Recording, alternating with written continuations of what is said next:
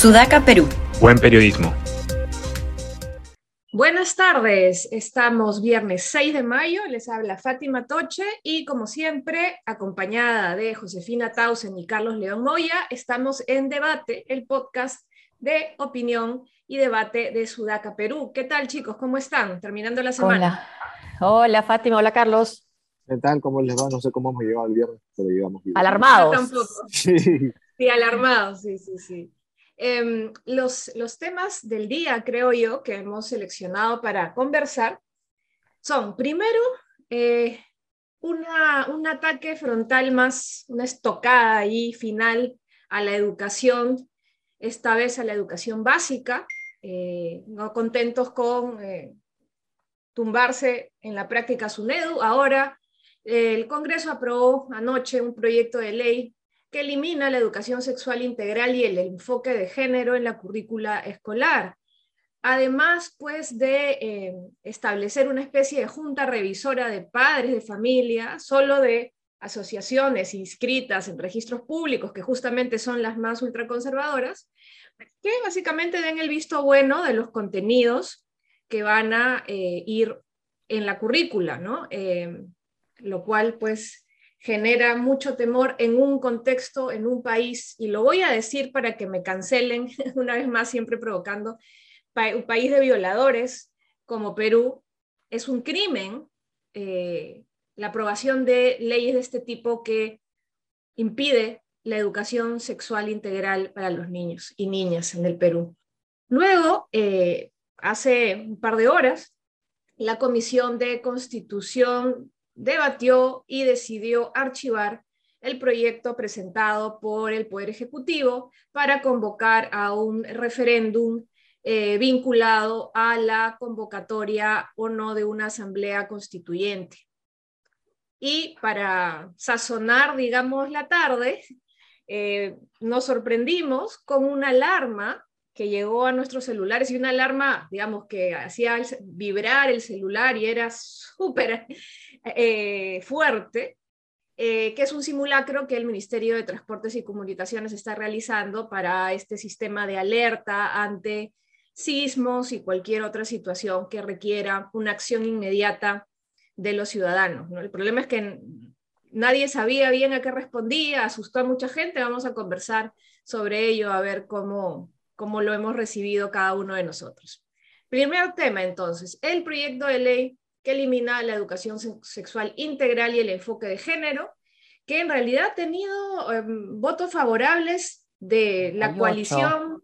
Este, exacto, Fuji es serronista, Avanza País, Alianza por el Progreso, Populista. Ya estamos ante, la verdad, un Congreso conservador con muy pocas excepciones, lamentablemente. Y bueno, la pregunta sería ahí, ¿es solo un Congreso conservador o somos un país conservador? ¿Este Congreso representa la manera que tenemos de pensar o representa también a intereses que se juntan en contra de la, institucionalidad, de esto que hemos comentado, que también es la SUNAT, ¿no? destruir lo que consideran ajeno, lo que consideran impuesto por esta supuesta eh, dominio caviar. Eh, lo que no ha dicho nada el presidente sobre esta ley eh, ese proyecto de ley aprobado ayer en el Congreso con 88 votos, pero sí ha dicho que no, y en eso había una sorpresa, creo, ¿no? Ha dicho que no va a firmar, no va a promulgar la ley eh, donde supuestamente se fortalece a la SUNEDO, pero en realidad lo que se le da es un zarpazo, ¿no?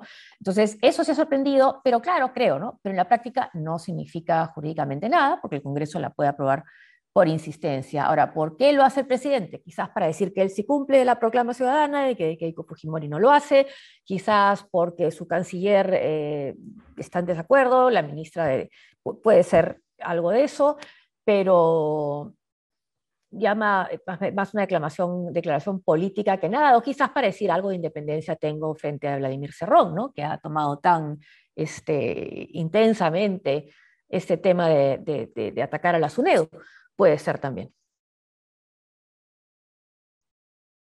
Perdón, sí, este, un lapsus porque estaba bien mudo. Sí, igual es, efectivamente, no, no revierte necesariamente la, lo que va a ocurrir, que es que igual la van a bajar por insistencia, pero tiene como los beneficios, ¿no?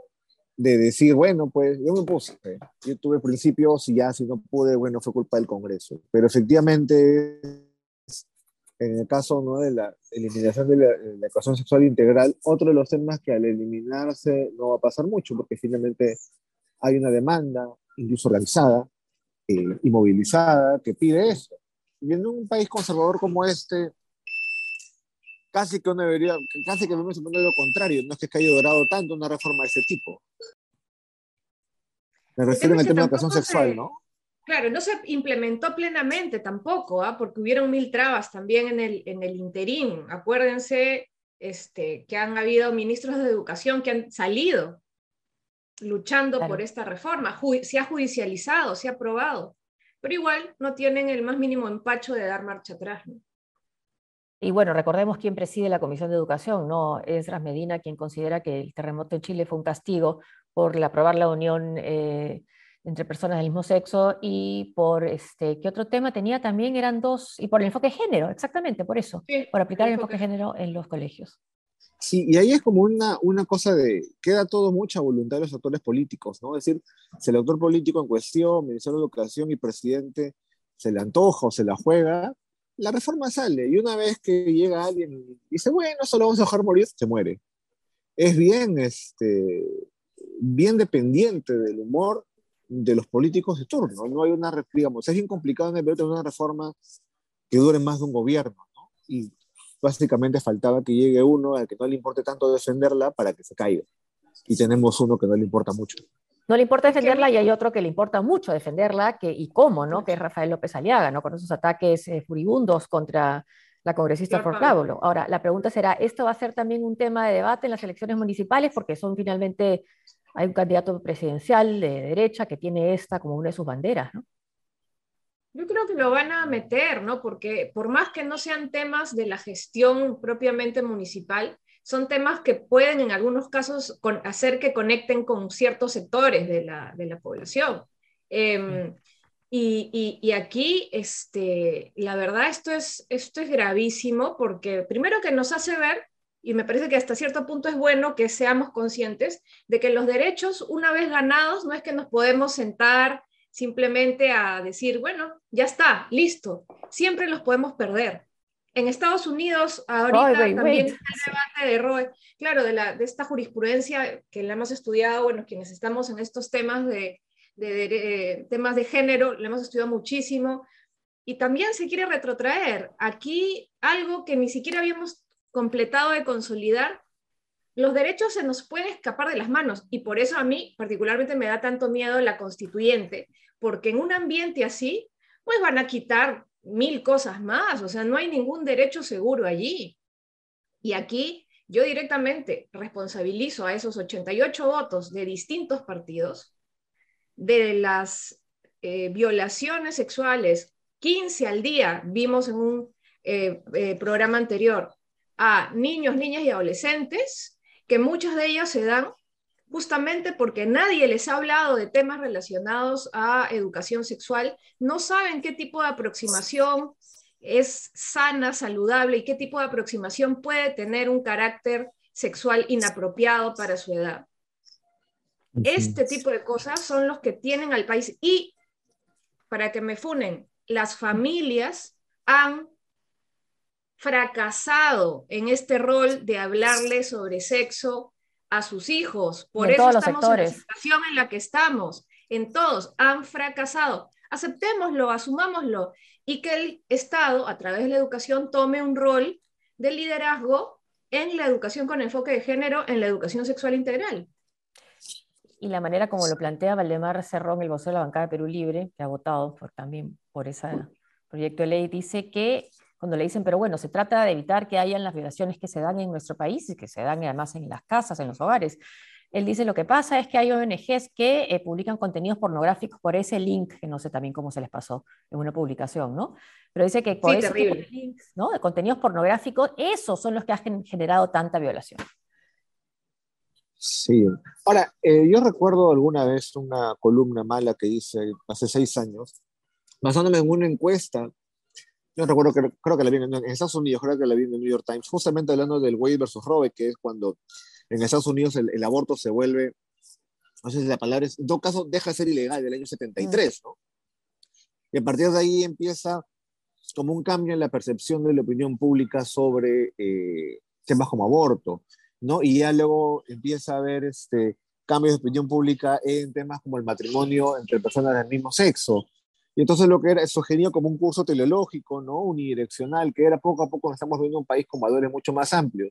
Luego llega a Trump, a los dos meses, y se empieza como que a revertir, ¿no?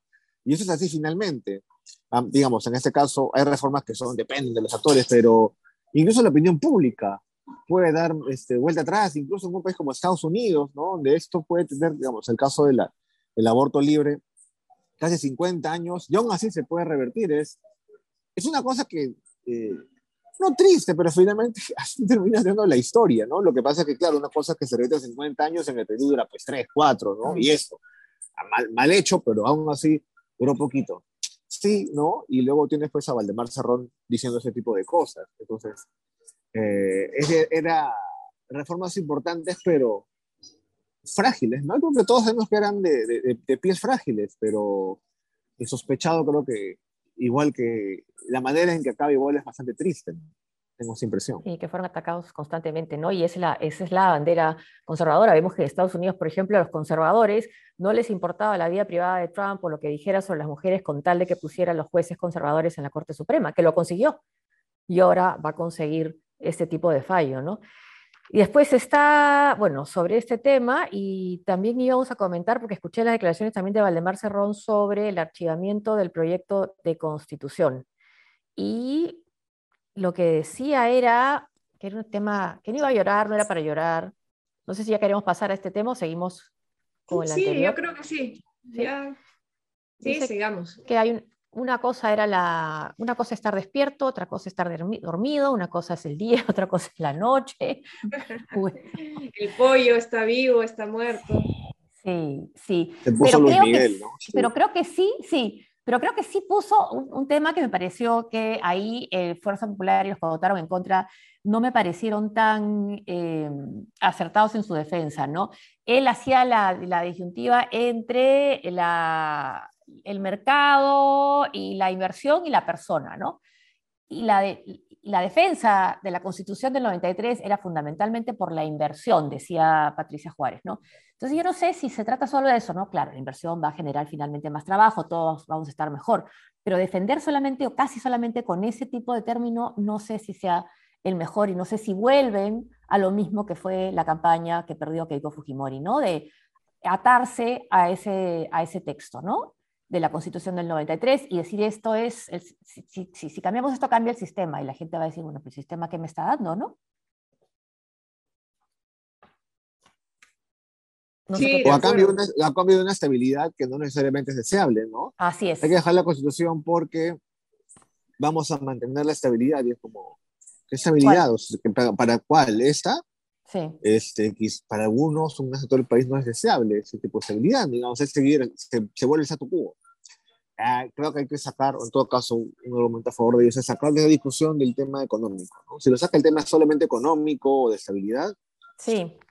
puede ser mucho más, ¿no? Este, puede, puede llegar a más gente, pero si lo sueles entrar ahí, sí. Totalmente, y aparte, este, si han habido avances en lo, en lo económico, que yo creo que es innegable, bueno, ahí está la data, no tiene que ver únicamente con la Constitución, así como para, para rechazar la Asamblea Constituyente decimos de que la mera, el mero cambio de constitución no cambia la realidad, la constitución del 93 tampoco es pues que generó automáticamente una bonanza, hubieron muchísimos factores, gestión, mercados internacionales, en fin, muchísimas cosas. Entonces, eh, yo también considero un error que este, se esté aferrando a, a la, digamos, a, sacralidad casi de la constitución del 93 y, como si fuera, digamos, este, el, eh, el, origen de una bonanza que muchos no han percibido, cuando la constitución es simplemente un marco general, un marco general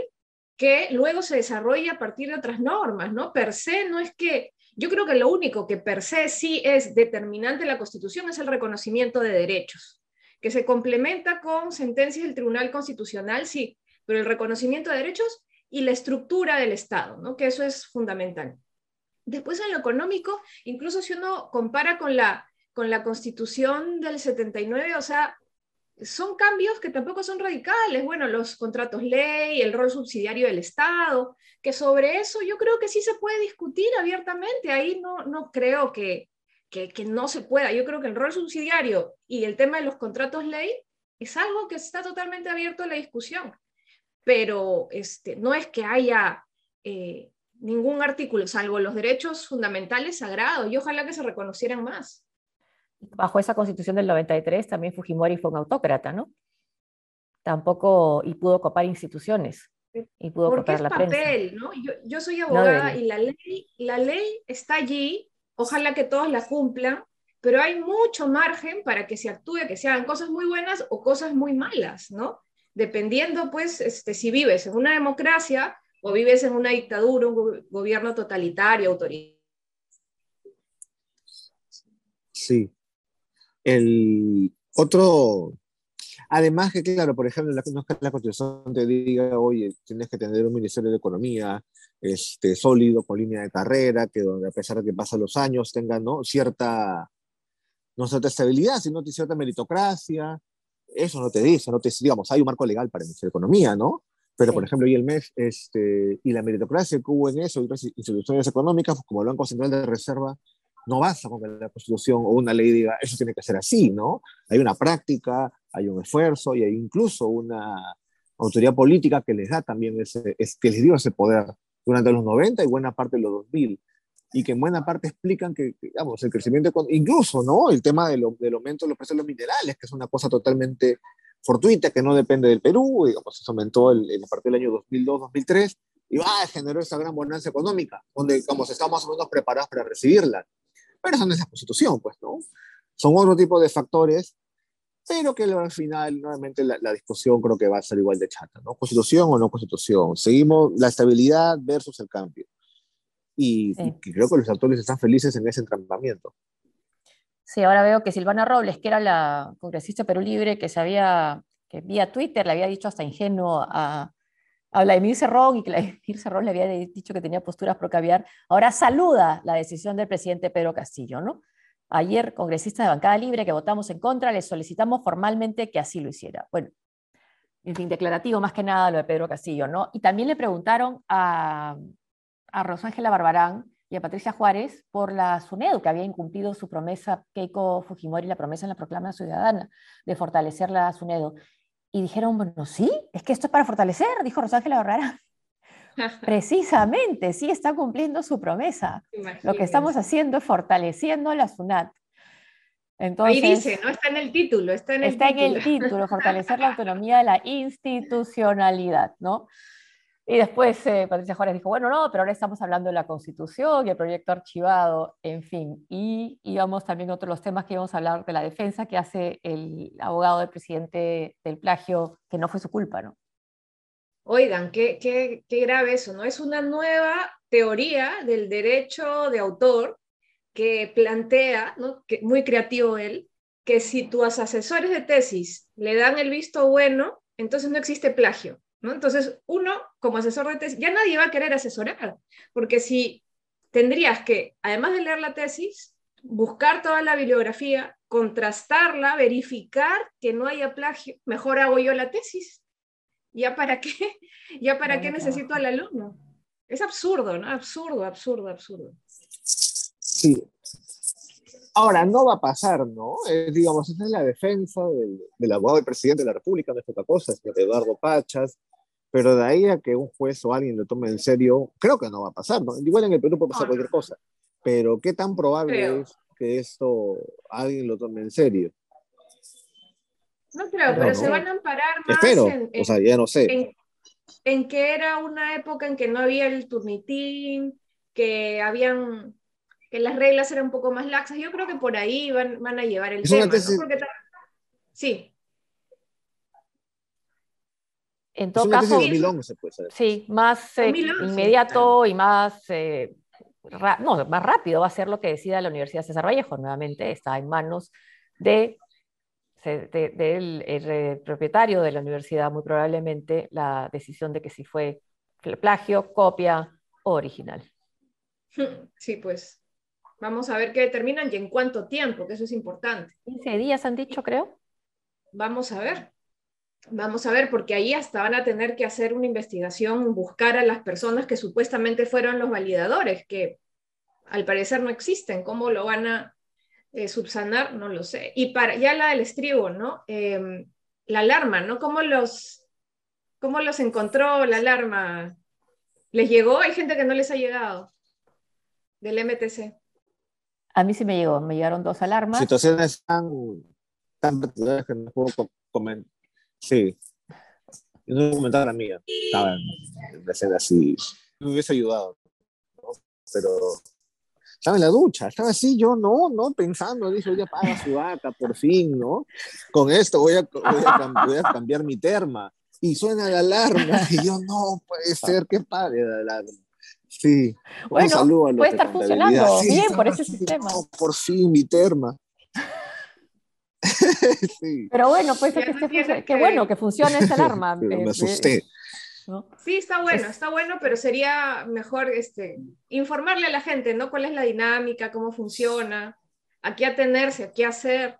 Pero sí, o sea, me parece súper bueno que se implementen estos sistemas de alerta temprana, ¿no? Yo creo que van a servir un montón. Sí. Y como decía hace un rato, y sin cambiar la constitución necesariamente. Sin cambiar no de la, manera como quieren hacer. bueno, chicos, ya eh, se nos ha agotado el tiempo y además es viernes. Em, vamos a descansar este fin de semana y esperamos que nos acompañen el día lunes nuevamente en, en debate. Siempre salimos aproximadamente a las 6 de la tarde, ustedes ya saben, y bueno, estén atentos también a las redes de Sudaca Perú, que nos encuentran en Twitter, Facebook, Instagram, eh, YouTube, Spotify y SoundCloud. Em, disponibles los programas diarios y los pasados por si quieren repasar algún tema. Que tengan un muy buen fin de semana. Chao. Chao. Cuídense. Chao.